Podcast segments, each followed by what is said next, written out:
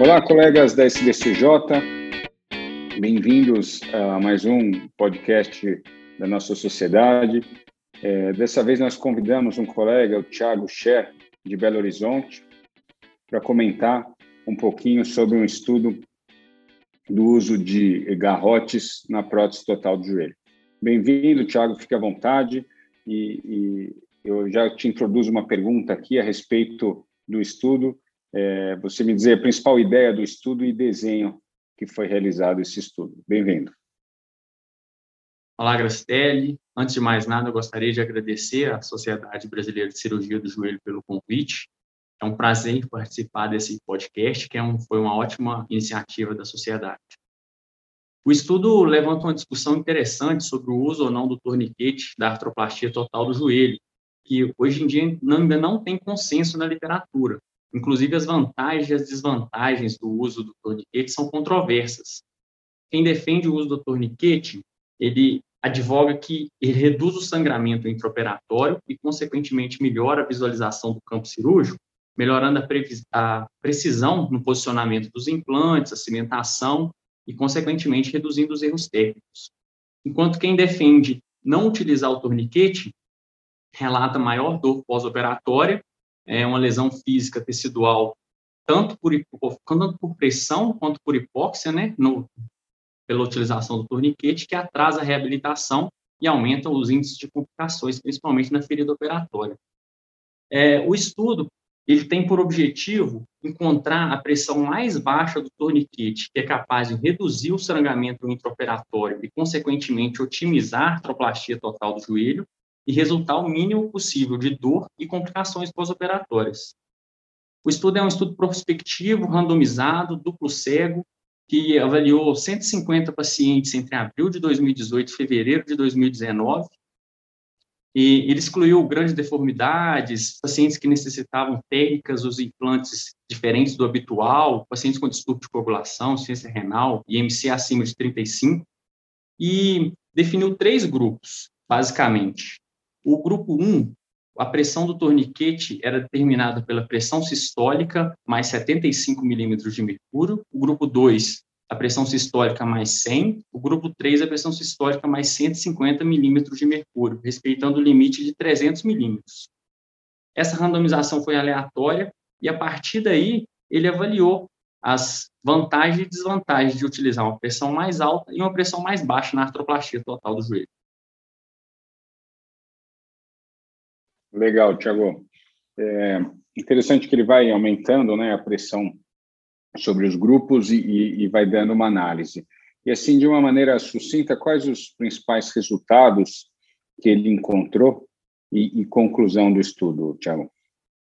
É, os principais resultados foram que o grupo 1, que tinha a pressão mais baixa no tourniquet, ele apresentou um maior sangramento intraoperatório e o grupo 2 e o grupo 3 representaram sangramentos semelhantes. E o campo cirúrgico femoral foi semelhante nos três grupos, mas já o campo cirúrgico tibial, ele possuía menos sangue e foi melhor no grupo com a pressão maior no torniquete, o grupo 3 no caso. A dor no joelho quanto na coxa, no local de posicionamento do torniquete, ela foi menor em 24, 48 e duas semanas pós-operatória no grupo 1 e maior no grupo 3. Além disso, ele avaliou também o, a, o nível sérico de CPK, e o grupo 3 apresentava maior índice de creatinina fosfoquinase, que leva a gente a pensar a lesão tecidual causada pelo torniquete. E essa lesão tecidual também se refletiu nas complicações pós-operatórias. O grupo com maior pressão no torniquete, ele apresentou mais complicações, principalmente na ferida. Agora, alterações no sangramento intraoperatório, é, ADM pós-operatório e o KSS que ele usou como score de parâmetro foram semelhantes nos três grupos. Legal, né? É um, é um estudo bem, bem conduzido, né? O formato bem, bem adequado para responder essa pergunta, né? Bem, bem simples de se fazer, uma coisa que a gente não pensa muito, né? Em desenhar algo assim, mas é bem interessante. E, e Tiago, me diga uma coisa, e agora uma parte mais pessoal tua, na sua experiência, como você conduz, né? Você usa garrote, não usa, usa com pressão baixa, é, em algum momento da cimentação você insufla o garrote, como que você conduz os seus casos? Bom, eu costumo avaliar caso a caso. Os pacientes mais magros, que eu vejo que eu não vou ter nenhuma dificuldade no exposição da, da ferida, na exposição do campo cirúrgico, eu normalmente não utilizo torniquete. Mas esse, na verdade, não é minha, essa não é a minha realidade. Na maioria dos meus casos, os pacientes têm uma deformidade importante, necessitam de um balanço ligamentar maior, às vezes eu prevejo alguma dificuldade de exposição, ou o paciente é mais obeso, então eu prefiro utilizar o torniquete. É, ele até cita no estudo que uma limitação porque ele só desinsuflou o torniquete após o fechamento da ferida. E desinsuflar o torniquete antes de, de fechar, realizando uma, uma hemostasia adequada, pode reduzir tanto a dor pós-operatória, né, diminuindo o hematoma, quanto as complicações de ferida. No caso do estudo, o maior número de complicações foi por hematoma subcutâneo. Então, essa medida simples poderia facilitar e reduzir a complicação pós-operatória do paciente. Eu acho que a possibilidade de utilizar pressões mais baixas é bem importante e tem de grande valia para o cirurgião do joelho. Eu acho que é importante a gente manter uma rotina durante a cirurgia, mas a avaliação individual e com mais estudos apresentando, destacando vantagens e desvantagens e aumentando o embasamento científico, é, no fim das contas, insuflar o torniquete com a pressão mais baixa pode ser uma alternativa que vai trazer benefícios tanto para o cirurgião quanto para o paciente. Legal você ter tocado nesse assunto do lance de soltar o garrote. Eu, eu também tenho esse costume de soltar o garrote para fazer hemostasia antes de fechar.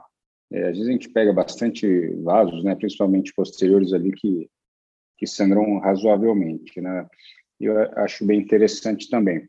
E, só um detalhe para o colega aqui que está ouvindo agora, o podcast não pegou do começo, ele, usa os três grupos, ele usa de parâmetro a pressão sistólica, não é isso? E o grupo 1, um, ele põe 75 milímetros de mercúrio a mais que a sistólica, o grupo 2, 100 milímetros a mais, e o grupo 3, 150, né? Então, aí ficam alguns parâmetros razoáveis para a gente ter noção desse estudo. Legal, Tiago, fica à vontade para encerrar. Eu agradeço mais uma vez a tua participação. Bem interessante esse tema ser discutido aqui com a gente.